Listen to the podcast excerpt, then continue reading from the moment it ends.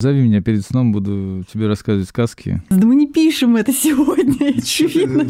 И как раз, когда ты пишешь книгу, ты можешь врать. В жизни может пригодиться, ну то есть нам в любом случае мы всегда...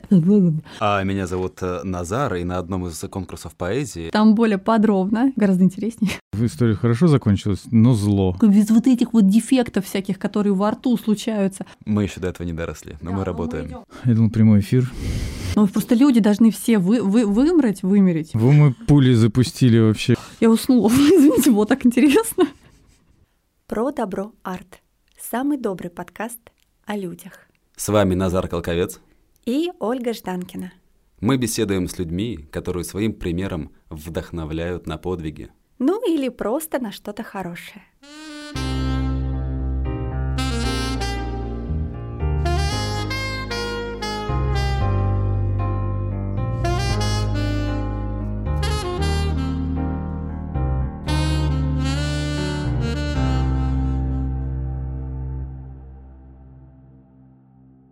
И у нас в гостях Борис Драгилев, актер театра и кино, сказочник, сторителлер и просто чудесный человек. Привет, Борис. Здравствуйте, дорогие друзья. Самое смешное, что когда я тоже хвастаюсь, что я немножечко сторителлер, хотя, конечно же, ты мне уже можешь разжаловать, всегда делают какую-нибудь ошибку, когда представляют. И говорят, поэтесса, сказочница, стори... Она сама расскажет, кто она. сейчас произошло ровно то же самое. Сторителлер. Сторителлер, да, слово такое вкусненько. Хочется узнать, да, от тебя, что это такое, откуда ты узнал про сторителлинг и вообще, почему ты так тоже представляешься? Ну, ну, есть такая история, я сто раз рассказывал, я сейчас тезисно ее расскажу очень быстро. И я работал в театре, и у меня не было какой-то реализации. То есть, ну, были какие-то роли, но не главные, не мои, не интересные, в общем, все такое. То есть, мне нужно было что-то свое найти. Предоставилась работа, ой, не работа, жилье в Москве. Я недели две жил в Москве в однокомнатной квартире, вот, и думаю, надо что-то делать, надо что-то делать в жизни, надо что-то делать. Я лежал в ванной и учил Хармса, старуху Хармса, там 20, по-моему, 7 страниц. И я каждый день там по 5, по сколько влезло страниц учил. И последние 5 страниц не мог выучить. Вот просто как будто загрузил себе в голову, и все уже туда больше не лезет. И тут через интернет мне присылает друг сказку, которую я записал на аудио и выложил под псевдонимом. А он не знал, что это я. Он думает, смотри, типа прикольная сказка. А я говорю, а где ты взял? А он где-то взял еще где-то. И я понял, что эта сказка, которую я записал на аудио, она обошла круг, и как бы такой завирусилась. Ну, то есть люди перестали. Я думаю, что я Хармсом занимаюсь? Хармс, ладно, это хорошо ну вот это надо делать. И я выучил одну сказку, вторую, ну, совершенно классические. По театральному стал с ними на каких-то вечерах выступать, что-то делать. Это были чужие сказки, да, а я потом свои написал, а потом мне лень было учить наизусть. И не только лень, а тут э, важно другое. Важно, что контакт с аудиторией, когда ты рассказываешь вживую, он ну, значительно ближе, ну, значительно чище, значительно точнее ты можешь воспроизводить то, что ты делаешь. Если... А если ты выученным текстом говоришь, иногда тебе текст мешает, тебе лучше ты своими словами расскажешь, да? И я стал рассказывать своими словами.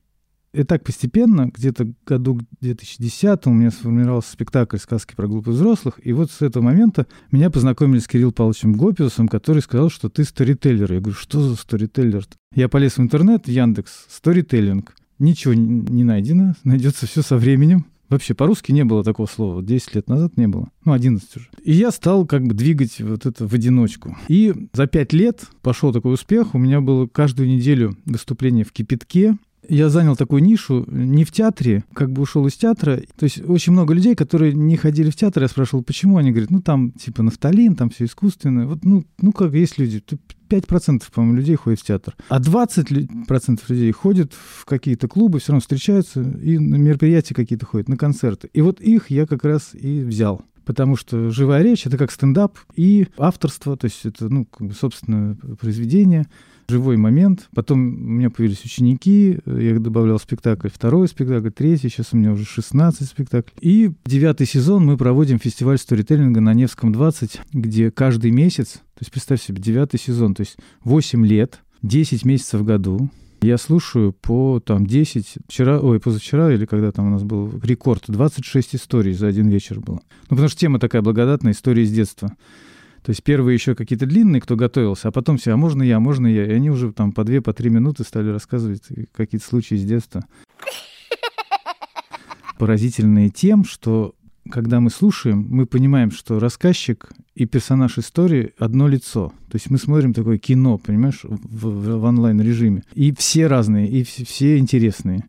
И каждый какой-то шоу себя представляет. И представьте, посчитайте, что 80 раз по 20, там, ну, по 10, по 15 историй. Сколько это время, да, выслушал историю? Я должна сказать, что на вот этих мероприятиях раз в месяц, ну, это такой, ну, определенный, в общем, курс психотерапии какой-то, встреча у терапевта, потому что ты как раз выступаешь терапевтом, который говорит, ребята, это не страшно, выходите, рассказывайте, не нужно бояться, давайте поговорим об этом. И люди, которые сначала-то выходят, да, они готовятся, они прям видно, что старались, шли осознанно, а потом зрители, ой, а мне тоже хочется поделиться. Начинается вот эта вот волна поделиться, ты думаешь, человек, а зачем ты это делаешь? А ему нужно высказаться, видимо, что-то в себе проработать, я не знаю, но они же уходят со сцены абсолютно другими. Вот они поднимаются одни, а ты потом подаешь руку, когда они спускаются, и они уходят другие. Ты же волшебник. Это же точно про добро. Добро, не добро, не знаю. Волшебство заключается в том, что почему у человека конфликт с миром, например. Из-за того, что его описание мира не соответствует действительности. И когда у нас описание не соответствует действительности, у нас начинается конфликт. И либо не соответствует действительности, либо мое описание действительности не соответствует твоему описанию действительности. У нас начинается конфликт. А когда человек рассказывает историю, он уточняет описание действительности и приводит его, ну, то есть создает карту своей территории наиболее точную. То есть она описывает дом, в котором он живет. Раньше это делали писатели, им предоставлено было, а теперь время колокольчиков, как сказал Башлачев, и каждый себе делает такое описание. То есть каждый, в принципе, может написать книгу, да, допустим, 12 рассказов из своей жизни, да, или там свое детство описать, или как он бизнес сделал. То есть каждый может сделать модель мира какую-то описать, наиболее точную, и все люди проверят, так это или нет. И как раз, когда ты пишешь книгу, ты можешь врать, потому что ты сидишь один и врешь. Врешь, врешь и завираешься, и завираешься, и завираешься. А когда ты на публике, публика тебе не даст соврать. Они все такие, ага, что ты там несешь, понимаешь? И человек понимает, что он врет. Ну или люди понимают, что он врет. Заливает. Когда ты пишешь в стол, ну, на столе, ты как бы можешь лукавить. И сколько вот этих... Ну, конечно, люди стараются не врать. И есть прекрасные примеры жизнеописания автобиографии. Но, в принципе, публика сразу тебе дает понять, кто ты. А расскажи, пожалуйста, где это происходит? Я так понял, раз в месяц, да? А куда надо прийти, где можно этим поделиться, как подготовиться? Готовиться никак не, не надо. Отсутствие скилла — самое лучшее, то, то, что нужно. Невский 20. Каждый месяц можно посмотреть э, паблик ВКонтакте «Сторителлинг в Петербурге». Есть встреча, но она ежемесячно обновляется, дата «Вечер удивительных историй». Есть факультатив боевых сказочников. Это бесплатное мероприятие, где можно потренироваться, рассказывать истории ну, как бы в, небольшом кругу на Мончегорской в Доме добрососедства по субботам. Мы занимаемся с двух до пяти. Есть у меня курс по понедельникам, я веду. Могу индивидуально еще занимаюсь. Очень популярно у детей 12 лет обучение коммуникативным навыкам через рассказывание историй. А можно какую-то коротенькую историю? Они есть там минут 5 или там... Или они все там 10, 15, 20? Всегда у людей возникает затык, если я в зале спрошу, расскажите какую-то историю, и все так зависнут, потому что история, ну, она вот, ты в поезде ездил, да, или где-то там, а она рождается из темы с какой-то. Вот мы поспорим на какую-то тему, и в этой теме у тебя есть какой-то пример, и чтобы доказать э, какой-то тезис, ты вспоминаешь какую-то историю и рассказываешь. Я могу сейчас рассказать историю, которая... Но она будет не в тему. Хорошо, тогда другой вопрос. Ты когда начал рассказывать, в принципе, что ты начал с чужих историй, я давай вспоминать, сижу, думаю, сторителлеры, эти истории. Вот это... опять ты сказал это слово не так. Сторителлер. Да, он да, путает с интерстелларом. Да. Хорошо. Story инста как там это Стро- Строителинг еще говорят. Спрашивают, когда что такое сторителлер, я говорю, да я просто поболтать со сцены люблю. Ну, это прям... А, кстати, по поводу истории на эту тему. Э, как я понял, что такое сторителлинг? Мы идем гуляем с детьми, еще у нас знакомые какие-то по Крестовскому острову, вот это где Дива остров, вот идем там. Хороший день, такой погожий денек, может, воскресенье какое-то. Все счастливы, знаешь, какой-то обычный такой хороший день. Да, питерский. И кто-то в микрофон говорит в такой будочке, там великолузские какие-то сардельки, хрен, сосиски. Говорит, вы никогда не задумывались, сколько в хлебе ломтиков, насколько режут. Давайте вот вы не задумывались, а я задумался, давайте сейчас посчитаем. Посчитали там, сколько это, я сейчас, кстати, не знаю, там 12. И он начинает как бы вот это все нести чепуху. И Таня мне, жена моя, говорит, смотри, вон твой сторителлинг. Я такой, о, как все, как. Вот э, сторителлинг э, есть профанное значение, то есть вообще болтовня, как ты сказала. А есть сакральное значение, сказительство, да, сказочничество, можно сказать. То есть что такое сказка, если ну, взять исторический корень в этом слове, он будет означать КЗ, КЗ. Какие еще слова мы знаем? Ну, указ, приказ, наказ, заказ, но еще... Каска по-украински, я знаю. Ну... Каска по-украински оказывается, кажется, но еще оказывается. Аказия. Аказия, кажется. Казахстан. Казахстан нет. Ну, может быть, казак, кстати, не, не, не исключено. Но по-английски кейс, по латыни казус. Казус, значит, случай. Сказать — это связать случаи вместе. То есть ты связал э, что-то вместе, вот чуть-чуть. Все, ты уже сказочник.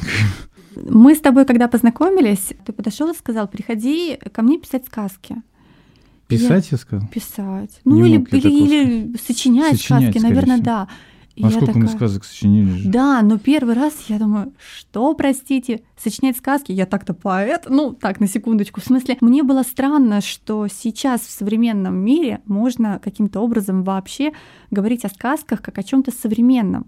И ты открыл просто новый мир этих сказок, говоря о том, что не обязательно писать там про драконов, что сказка — это то, что ты видишь, ну, грубо говоря, там вокруг, то, что с тобой происходит здесь и сейчас. И вот даже сейчас, когда ты рассказывал про сторителлинг, ты как раз постоянно пересекаешь это сказка и сторителлинг.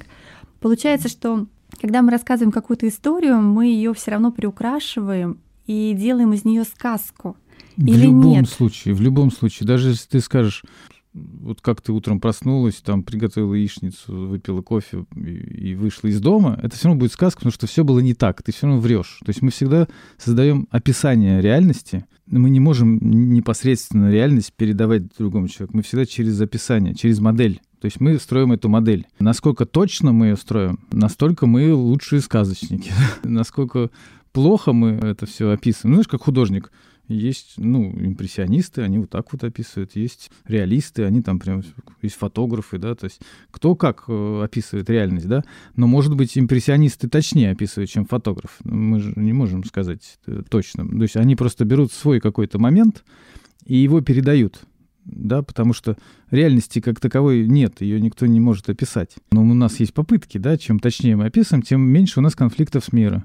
Если мы полностью точно как бы понимаем, что происходит, прогнозируем, что у нас все идет как бы как мы и думали, как мы и описывали, то у нас полное умиротворение, счастье, гармония со всем миром. Никто нас не сможет в детской ревности потревожить наш треножник. А меня зовут э, Назар, и на одном из конкурсов поэзии, Поэтфест, одна из членов жюри сказала, что я поэтический сторителлер.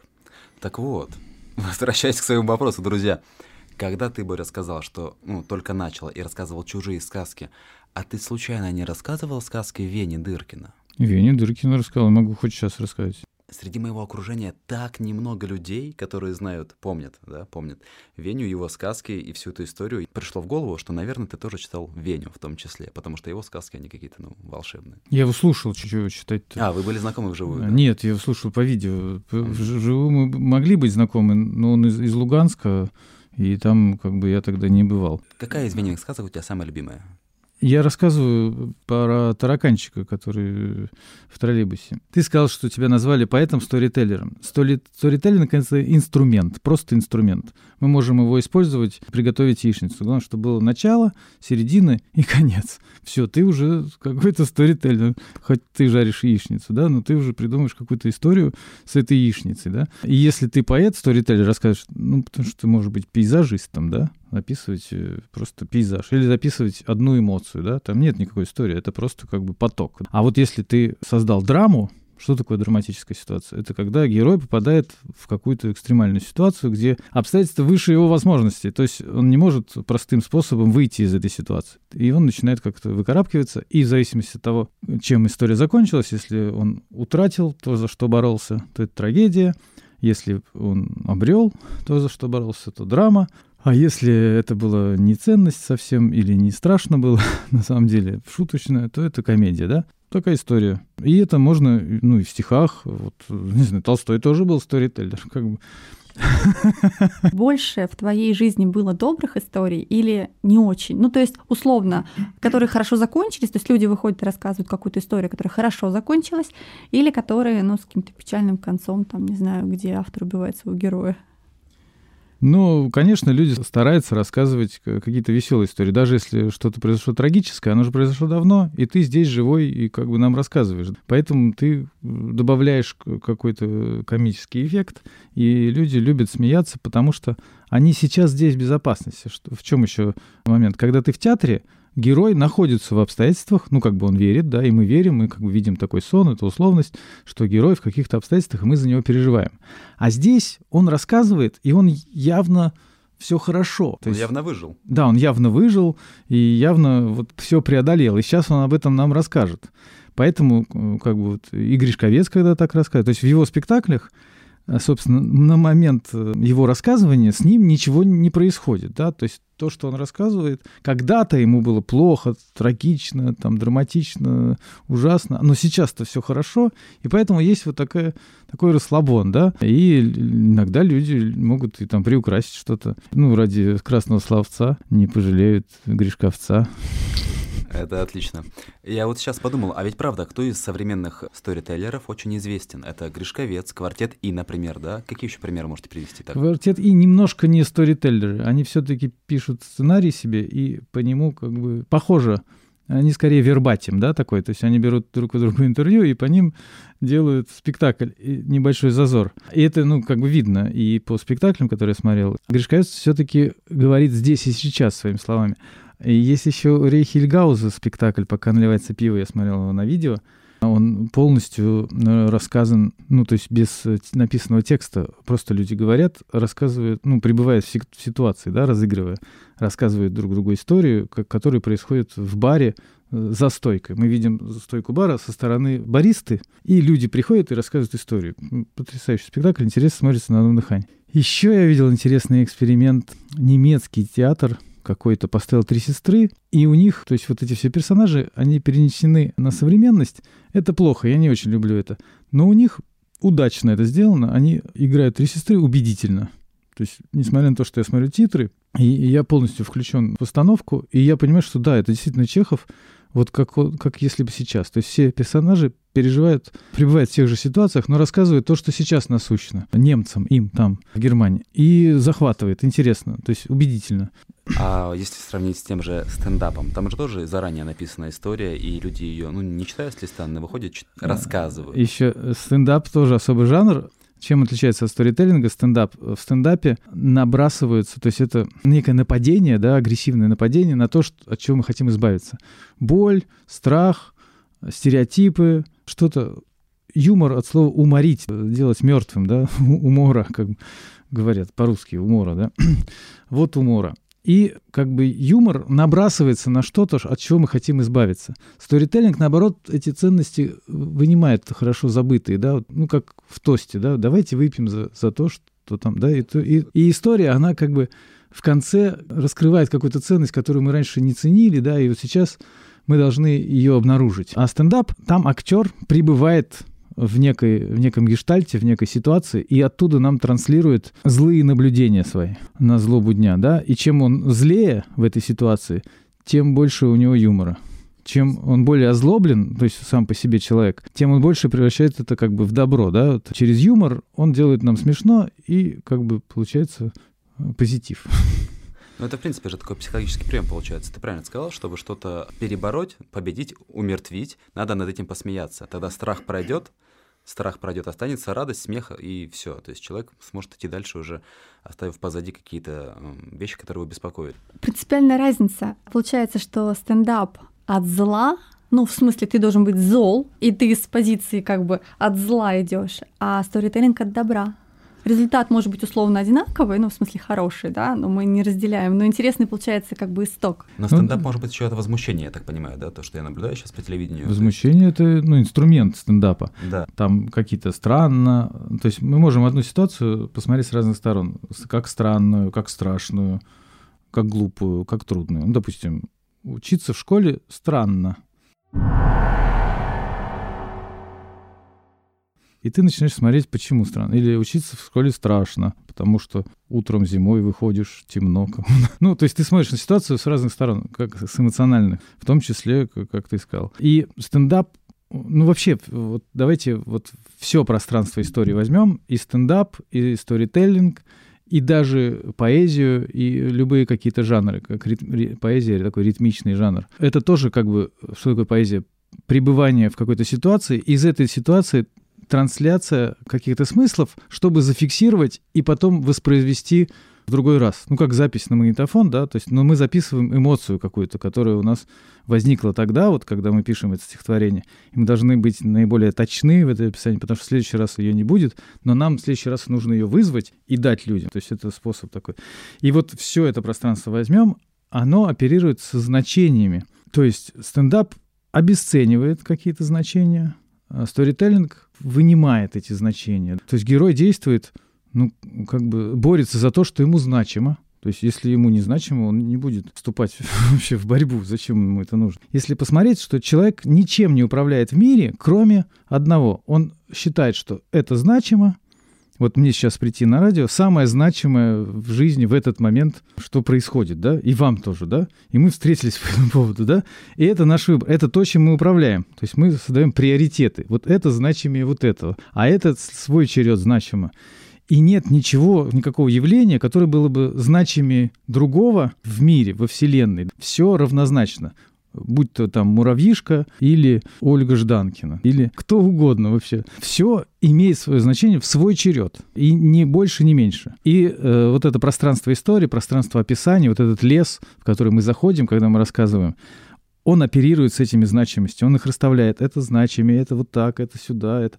а это вот эти здесь конфликт значимости, одновременно значимое это и это, как разрешить, да? И мы, вот эти космонавты в открытом космосе там сражаемся. Ну, в смысле, я имею в виду Стругацкие, там, Толстые, там, Достоевские, Джеки Лондоны, Диккенсы, то есть они все как бы вот в этом пространстве сражаются, чтобы решить только один вопрос. То есть какая у нас сказка сказок, тема тем, история историй. Та тема, откуда растут все остальные истории. Дело в том, что мы одновременно люди, духовные существа, да, есть, у нас есть дух, да, и одновременно мы ну, твари. Ну, в том смысле, что мы животные, да, мы должны есть, размножаться и доминировать. ну, как бы все люди, да. Если ты не будешь доминировать, ты будешь бомжом, да. То есть нужно встать на голову своего конкурента, там, обойти всех, да, и быть лучшим животным, да, одновременно. И при этом мы духовные существа, которым противно все это ну, доминировать, как бы, ну, зачем, как бы, вот это потребление, вот это дурацкое в Инстаграме еще выкладывать все это, и нам бесит, но мы это все делаем, потому что мы одновременно и то, и другое. И человек всю свою цивилизацию пытается как бы этот конфликт разрешить, неразрешимый. То есть с помощью Олимпиады, там, давайте не будем убивать друг друга, давайте соревноваться. Там, с помощью библиотек, с помощью религии, с помощью культуры, с помощью стихов, с помощью всего, чего можно, человек пытается всю свою историю разрешить эту проблему. Но она до сих пор не разрешена. Мы одновременно хотим делать себе дурацкие губы и ходить э, с ними, привлекая самцов. И пацаны тоже хотят себе большие какие-то машины дурацкие, дорогие, непонятно зачем, какие-то там булки, банки, футболки, не знаю, накачать, да, и как бы быть популярными противоположного пола. Там. Ну, то есть мы все равно как бы ведем себя и как животные, и как люди одновременно. То есть если у нас убрать наше животное, мы просто станем ангелами бесплотными. И полностью дух из нас не выбить, потому что мы кроме того, что мы животные, ну, кроме мы же не крысы какие-то там или дельфинчики. Мы должны со временем стать дельфинами. Они клевые. Мало того, что мы же все время страдаем, что мы не можем, ну, у нас не хватает времени на поспать. Ну, по крайней мере, вот у меня не хватает времени на поспать, а очень надо, а им не надо. И они общаются там на уровне вот этого ультразвука, без вот этих вот дефектов всяких, которые во рту случаются. Ну, в общем, нам есть да, к чему им стремиться. для цивилизации не хватает только рук, потому что человек стал человеком, когда стал делать инструменты. Нет, при... ну стоп, они не хотят стать человеком. Не хотят, Зачем? да хотят остаться животными. Да, им не нужна одежда. У них есть своя Атлантида, я уверен.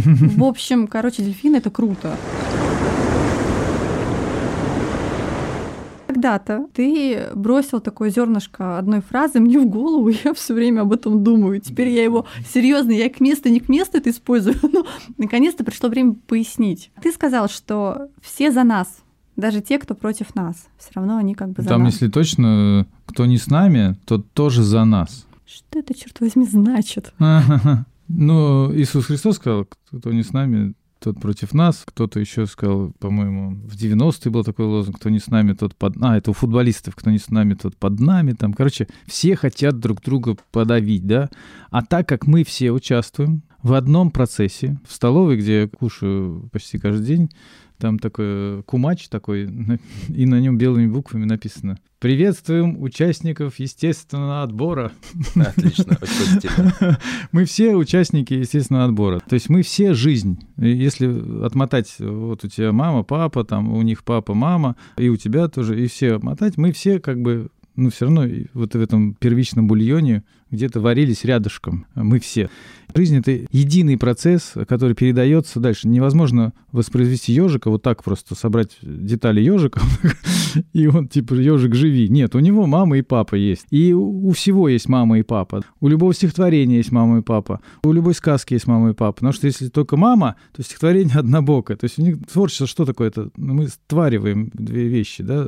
Отвори, сотвори, раствори, это вот корень, творить, да, соединять вместе створки, да, ну вот мы ствариваем все вместе, и две вещи соединяем вместе, получается что-то у них э, ребенок, тварь какая-то, или товар. И мы участники единого вот этого процесса, поэтому ну как может быть не с нами моя рука, вот, да, но все равно, то есть мы единый организм, да, если угодно, это Бог и есть, да, вот единый организм во Вселенной, да, он как бы даже не разделен, то есть мы с тобой неразделимы, да, никак. И почему кто-то, кто сейчас не с нами, почему он против нас-то? Он тоже за нас, он как бы на своем участке борется за э, вот этот за, за, естественный, за естественный отбор, да? Ну, ну, то есть это как эти конквистадоры пришли э, в Индию, а там те же люди, ну, просто они пришли с другой стороны, да, и они такие подумали, что это не они, что это другие какие-то люди. Нет, это те же самые люди. И точно так же, если мы встретим инопланетян, это тоже жизнь, это тоже мы. Тоже они в какой-то момент может, куда-то улетели, и сейчас вот... А может, и, и нет, они без нас не могут никуда улететь, да? Может, мы одни во Вселенной. Мы же не можем это наверняка утверждать. Но все равно это жизнь, это единый процесс. То есть и клубничка у меня на огороде, и, и муравейчик, и я. У нас одна задача. Какая? Выжить, да, в этом бесконечном космосе, понимаешь? Поэтому все за нас. Даже те, кто против нас, они тоже за нас. И это, вот если с этого момента посмотреть, то здорово. Так э, там Иисус Христос прощал своих как бы обидчиков. Молодец, чувак, все правильно делаешь.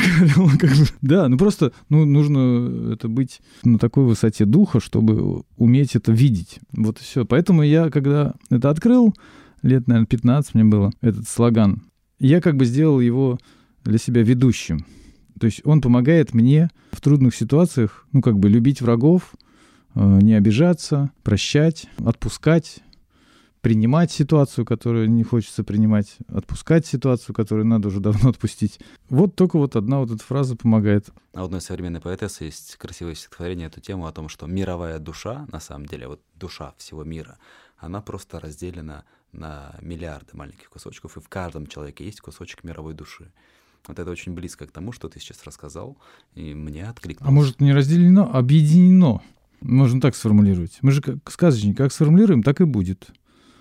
Поэтому ты сформулировал разделено, да, а я сформулировал объединено. То есть мировая душа, если да, То есть каждая частица объединена в мировую душу. Так же лучше считать.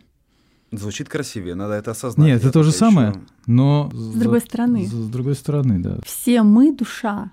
Мало того, еще кроме нас, еще есть вымышленные существа, например, тот самый Мюнхгаузен, которого не существует, или Винни-Пух. Они тоже же существуют. И они тоже живые, благодаря авторам, которые их наполнили. Там Мумитроли. А ты есть в Инстаграме? В Инстаграме я, у меня личный блог. Я пишу то, что меня лично волнует. Вот у меня есть э, группа «Сказки про глупых взрослых». Это мои спектакли. Это ВКонтакте? И, да. Есть э, факультет боевых сказочников это то, что я преподаю, и есть сторителлинг, это то, что вот люди приходят в библиотеку и рассказывают истории. Очень много всяких мессенджеров, и мы договорились с моей знакомой, кстати, тебе известной Жанной Зажигиной, что э, мы должны были сегодня, вот, и я такой, а я, у меня нет ее телефона, я пишу ВКонтакте, а у нее там не прочитано. Я говорю, Жанна, куда приходите, во сколько вообще? Мы же договорились на сегодня. В итоге я нахожу ее телефон, звоню, она говорит, я же тебе написала. Я говорю, где ты написала? Я везде читал. Я тебе в Инстаграме написал. О, Господи, в Инстаграме я не посмотрел. Сложно в современном мире. И Телеграм, и Фейсбук, и Инстаграм. У нас э, сегодня 13 сектор, и знатоку вопрос от зрителя. Дмитрий Муханов просил передать вопрос. Если бы тебе дали миллион... Нет, не так. Если бы тебе дали миллион долларов и предложили перевести в какой-нибудь фонд от себя лично, ты бы подписался или сделал это анонимно? Только такой выбор или можно вообще всю ситуацию рассматривать? Вот мне дали деньги, и ты должен я могу обязательно... их не отдавать в какой, ни в какой фонд. В принципе, ответ понятен. Кто позвал наш подкаст про добро арт? Оля, ты. Слушай, Нет, ну, только такой от вариант. полноты сердца, говорят уста, когда облака полны будут, они прольют на землю дождь. Я считаю, что я только благотворительностью занимаюсь. Э, Мне не нужно деньги еще платить кому-то. Я регулярно и, и в хосписах выступаю, регулярно какие-то бесплатные мастер-классы и для детей, и для школ. Все это регулярно делаю. Э, Эти мастер-классы, если перевести в деньги, это будет больше, чем как бы вы тратите. на Ну, не знаю, вас не хочу, как бы. Ну, кто-то другой, да, тратит на благотворительность. Я художник. и Мне самому нужно брать на Патреоне как бы деньги, чтобы мне обеспечивали как бы свободное творчество, потому что мне приходится работать, а, чтобы обеспечивать себе творчество. А так, а, если бы я был бы на пансионе каком-то, может быть, я бы написал бы четыре книжки, я задумал. Но пока невозможно, да, это все сделать. У меня есть знакомая Аня Никанорова, у нее есть э, терапевчи, терапевчи, запомнили, да? И они регулярно не только ходят, но в пандемию мы устраивали, в том числе в Зуме, и детей включают в какие-то игры, в разговоры, в деятельность. Очень важный процесс для, для детдомовцев, тех, кто болеет, для тех, кто не с нами, грубо говоря, он тоже за нас. А для чего тебе вот эта вся благотворительность? То есть чисто теоретически ты же мог бы впахивать в себя в большей степени, в свое как бы условно творчество и в, ка- в коммерциализирование. Ну смотри, э, значит, через... У нас кровь проходит, там говорят, 5 литров крови, да, у нас через нас проходит. э, Сколько литров, не знаю. То есть всего, всего 5 литров, да, и сколько вот они прогоняют. То есть когда ты, с одной стороны, отдаешь, тебе, с другой стороны, приходит, да, если ты не отдашь, тебе не придет. То есть важна скорость передачи. Чем больше ты отдаешь, тем больше тебе приходит. Это как Дж- Джульетта в каком-то переводе «Моя любовь без дна, а доброта, как ширь морская. Чем я больше трачу, тем становлюсь безбрежней и богаче». Когда ты тратишь себя и не жалеешь, то как бы с другой стороны само поступает. Да? И, и я имею право также от кого-то получить бесплатно, и не, меня не мучает совесть, потому что я в эту сторону отдаю, с этой стороны мне приходит. Не обязательно, то есть, чтобы это было прям на месте взаимно, максимально, да? То есть Вообще не знаю, и- это как бы просто даже на моем веку, может быть, никак не сойдется. да. Круговорот добра в природе. Наш самый популярный вопрос, их два. Во-первых, считаешь ли ты себя добрым, и что такое вообще добро для тебя? Ну, я искал э, ответ на этот вопрос, во-первых, в самом слове. То есть, либо это как исторический корень «доб», «доб» с «доба», «дыба», «дубить», да, то есть что-то широкое, большое такое, «сдоба», да, какая-то. Но откуда же там «р»? А может быть и тот, и другой корень одновременно. Знаешь, бывает, что в словах как бы два значения одновременно содержат. Добро, добор, ну, д- д- добирать, ну, как бы добрать, да, то есть что-то добранное. А зло от слова «очень», «зело», ну, это совершенно точно, да. То есть зло — это зола, зело, ну, очень много чего, в том числе золотой, зеленый, это зе- зел, зель, зель, ну, зелье, зело. Знаешь слово «зело»? Значит, очень сильный, да, очень как чрезмерный. И поэтому зло — это, ну, когда... Что такое субъективное зло? Это когда кто-то чужой навязывает свою, свою волю, да, давит на тебя. А добро — это когда с добором, да, то есть от, от добра, да, от добора, да, ты как бы, ну, как чаевые еще даешь, да, как бы, то есть добро, да. Можно я попробую по-своему сформулировать? Да. То есть зло — это чрезмерно, а добро — это Тоже достаточно. чрезмерно. Нет, нет. Добро — это достаточно. Сверхдостаточно. То есть я не просто с тобой поздоровался, а сказал здравствуй, там, понимаешь, как еще с добором, да, с каким-то. Но это моя фантазия, я, я не хочу, чтобы это не научные данные, то есть это, это я просто, может быть, все не так. Но так только я это сказал, это стало так. Мне очень нравятся твои уроки лингвистические, происхождение корней слов. Это прям что-то фантастическое. Вот. Кстати говоря, что это? Что? Ну, вот это вот то, о чем ты говоришь. а, Почему ты берешь такие корни? Почему ты не берешь корень, там, например, добр, а ты берешь там ДБ? Не, ну есть Бр. исторический корень. Это, Это совершенно, исторический корень? э, Ну, это совершенно научные эти изыскания.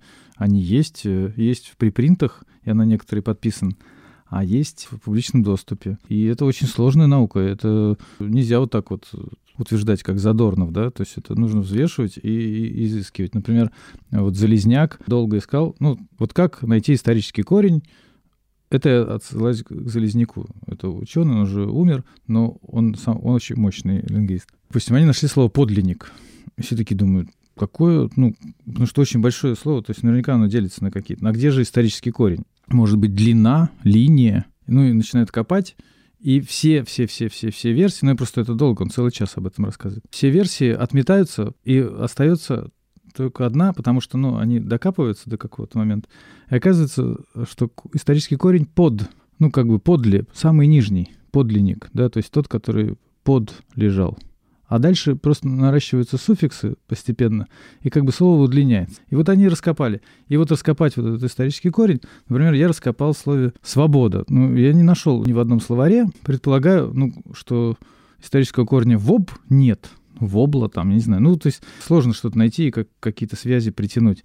Поэтому я убираю в начале приставку «с», остается «вобода», убираю приставку «во», остается «бода», то есть и предполагаю, что исторический корень «бодать». Дальше смотрю в массиве, есть ли какие-то слова, которые с таким же корнем. Оказывается, есть. Прободение язвы, когда язва пробадывает себе дорогу. И получается, что промежуточное слово между свободой и прободением выбода, то есть выбодать, выбодать себе дорогу, да, выбодаться наружу, освободиться, освобы, выбодаться, да, и мы хорошо, прекрасно себе это представляем, понимаем, что такое свобода. А раньше мы просто говорили свобода и не понимали, что это значит. То же самое э, можно объяснить любовь, счастье, здравствуйте, здоровье там, да, ну, в смысле не здравствуйте, здоровье. Разбирая вот на такие иероглифы, потому что в Китае, в Японии иероглифы в значках, а у нас иероглифы в звуках, в звукосочетаниях. То есть каждое звукосочетание что-то означает, и потом оно обрастает приставками, суффиксами, дополнительными корнями, и появляется целый язык. Боря сейчас объяснил крутую вещь, что свобода-то это как бы не то, что оно есть или само по себе. Свобода это то, что ты сам себе сделал, сам себе выбодал. Ага. То есть свобода, какая бы там она у тебя ни была, да, размера, объема внутри или снаружи, но это только твоя собственная заслуга. Но сейчас, сейчас ты подменяешь. Если выбода, то да. Но у нас еще приставка «с», а «с» — это союз со всеми вместе. Поэтому свобода, понимаешь? Э, Поясни. еще «с» есть. «С» — союз, который означает как счастье, как, ну, со, соединение, событие, да, там, свобода, понимаешь? То есть То есть совместная, лично одного совместная человека. выбода, да, совместная Совместная выбода. Если просто выбода, да, то есть это было бы такое слово, а такого слова нет. Поэтому свобода. Архаизм, получается, уже выбода, как таковая. Да, То может, есть когда-то существовал раньше. промежуточный вариант. Надо посмотреть, может, где-то в летописях и есть. А еще спасибо я разгадал, потому что а, мне никогда не нравилось, что спасибо, а куда же Г девается? И почему нет каких-то других слов, где бы такой же прием подтверждался бы? То есть ну, почему редуцировалось Г? Спаси Бог. И потом э, спасибо существовало еще до идеи спасения, то есть еще тысячу лет назад. Спасибо. И я заметил, что в украинском языке, и когда читал, и смеялся всегда там, картинка и подпись без слив. Думаю, о, как смешно. Ну, в детстве смотрел. Без слов, да? О на и меняется. И если здесь э, то, то же самое могло про- произойти, ну, это могло же из другого путешествовать в другой язык, потом вернуться.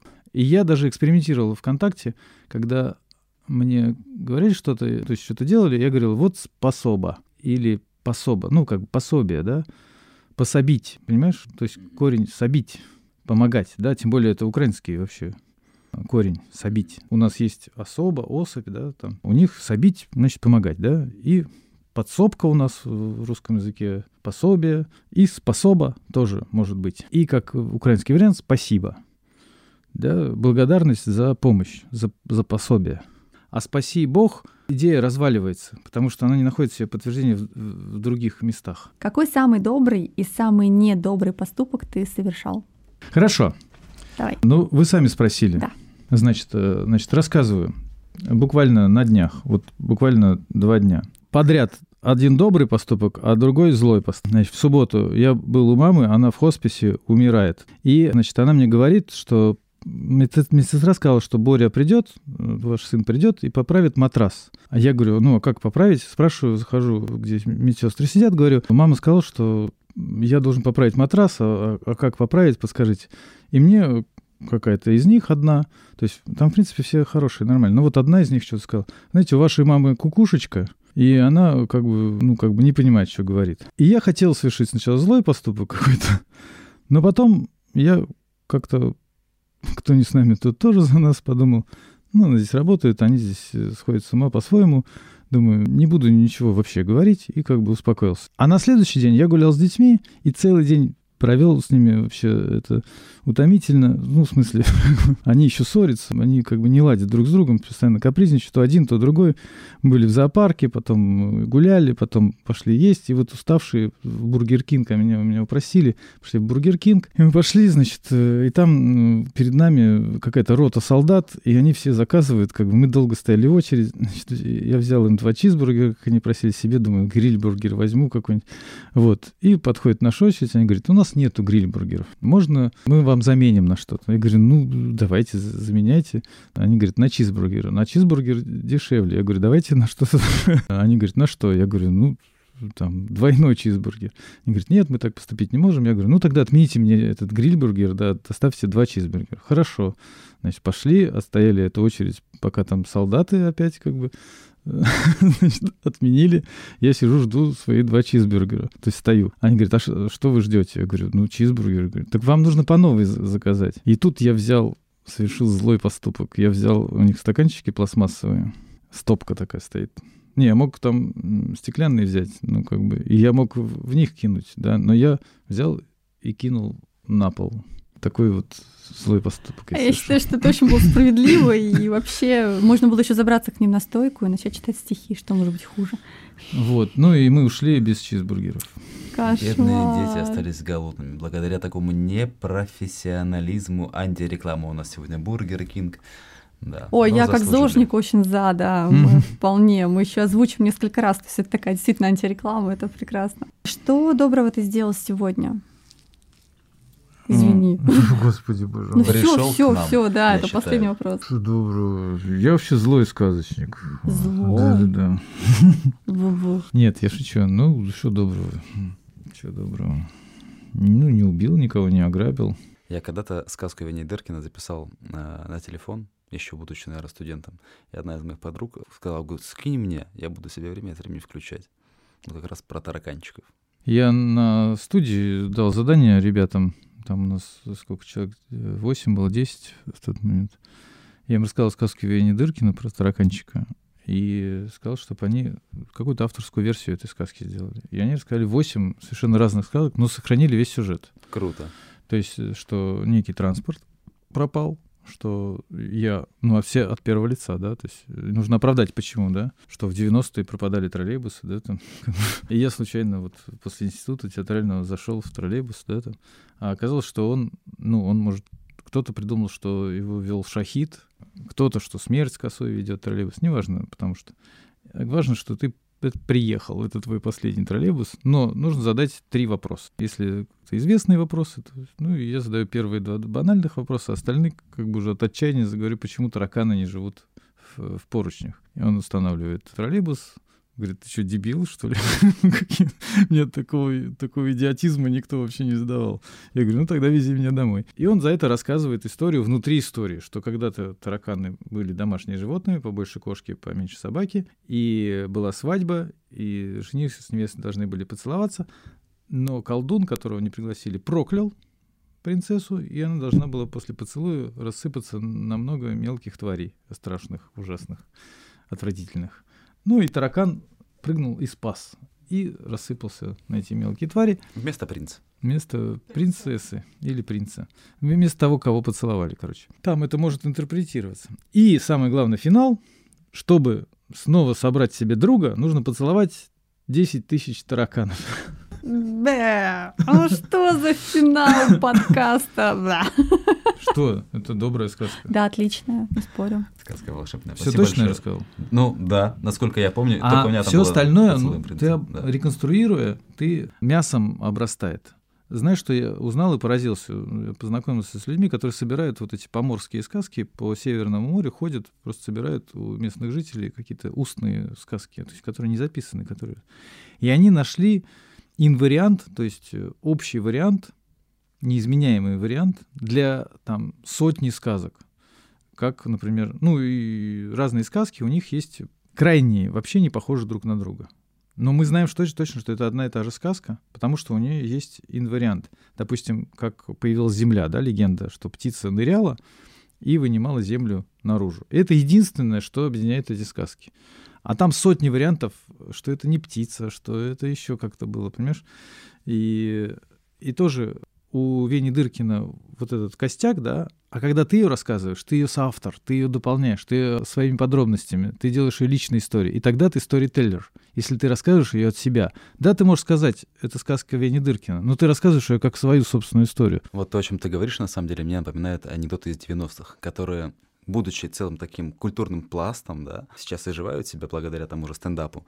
Но на самом деле это ведь было то, что рассказчик становился соавтором первоначального анекдота, добавлял какие-то свои фишки, свой личный жизненный опыт. Анекдот там из минутного превращался в трехминутный.